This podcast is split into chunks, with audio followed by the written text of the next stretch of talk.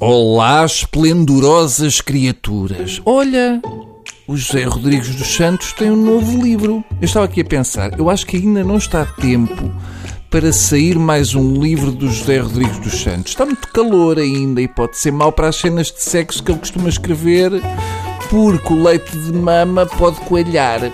Os livros do José Rodrigues dos Santos deviam ser como o Ferrer Rocher e o Moncherry que só põe a cabecinha de fora da toca quando já está um tempo que não faz as princesas derreter. Tá bom? Agora ainda é cedo, orelhinhas. Espera pelas decorações de Natal, devem estar quase aí a arrebentar.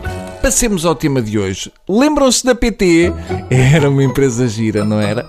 Deve faltar pouco para voltarem a ser a TLP. Vão aproveitar o edifício do Fórum Picoas para fazer casas para pombos. Uma tragédia. Recapitulemos. Neste momento, o Zain Albava já não está à frente da Oi e os brasileiros estão a negociar a venda da PT Portugal por 6,5 mil milhões de euros. Segundo se sabe, a francesa Altice, que já tem em Portugal a Cabo Visão e a ONI, é a principal interessada na compra.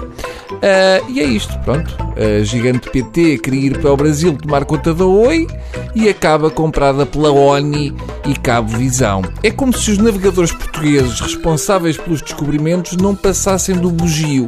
Depararam com um adamastor de 900 milhões de euros e saltaram das naus. Zeinal é assim uma espécie de Carmen Miranda que no primeiro show acaba a levar com fruta. Saiu com o ananás na testa mais por pontaria do público do que por moda baiana. Pelo meio, a auditoria interna da PT arrasou a gestão de Bava e Granadeiro, um dos melhores gestores mundiais, vencedor de inúmeros prémios, desde o mais fotogénico ao mais competente, não resistiu aos números. Afinal, a Miss Universo não queria a paz no mundo nem acabar com a fome. Mas até as Miss sabem que não chega a ser bom só na oral. Acho que chegou o momento de exigir que façam uma auditoria ao 10 de junho. Por menos o Lance Armstrong devolveu as medalhas, portanto vejam isso. Confirma-se então, Portugal é só cenário. O nosso país é como aquelas cidades falsas de Hollywood onde filmavam os westerns. Vai saber e por trás não há nada. E está tudo equilibrado com umas estacas. O BES era uma fortaleza de cartão. O Salgado era um gênio das finanças com traseiras de Dona Branca.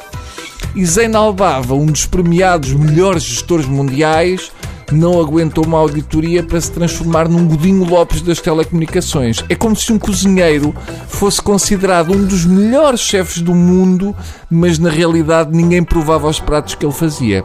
Era mais pelo aspecto. Portanto, estão admirados com toda esta história. É nestes momentos que convém lembrar que vivemos num país em que António Mexia é considerado um grande gestor por usar uns óculos com estilo. Está bem? Até amanhã, pessoas.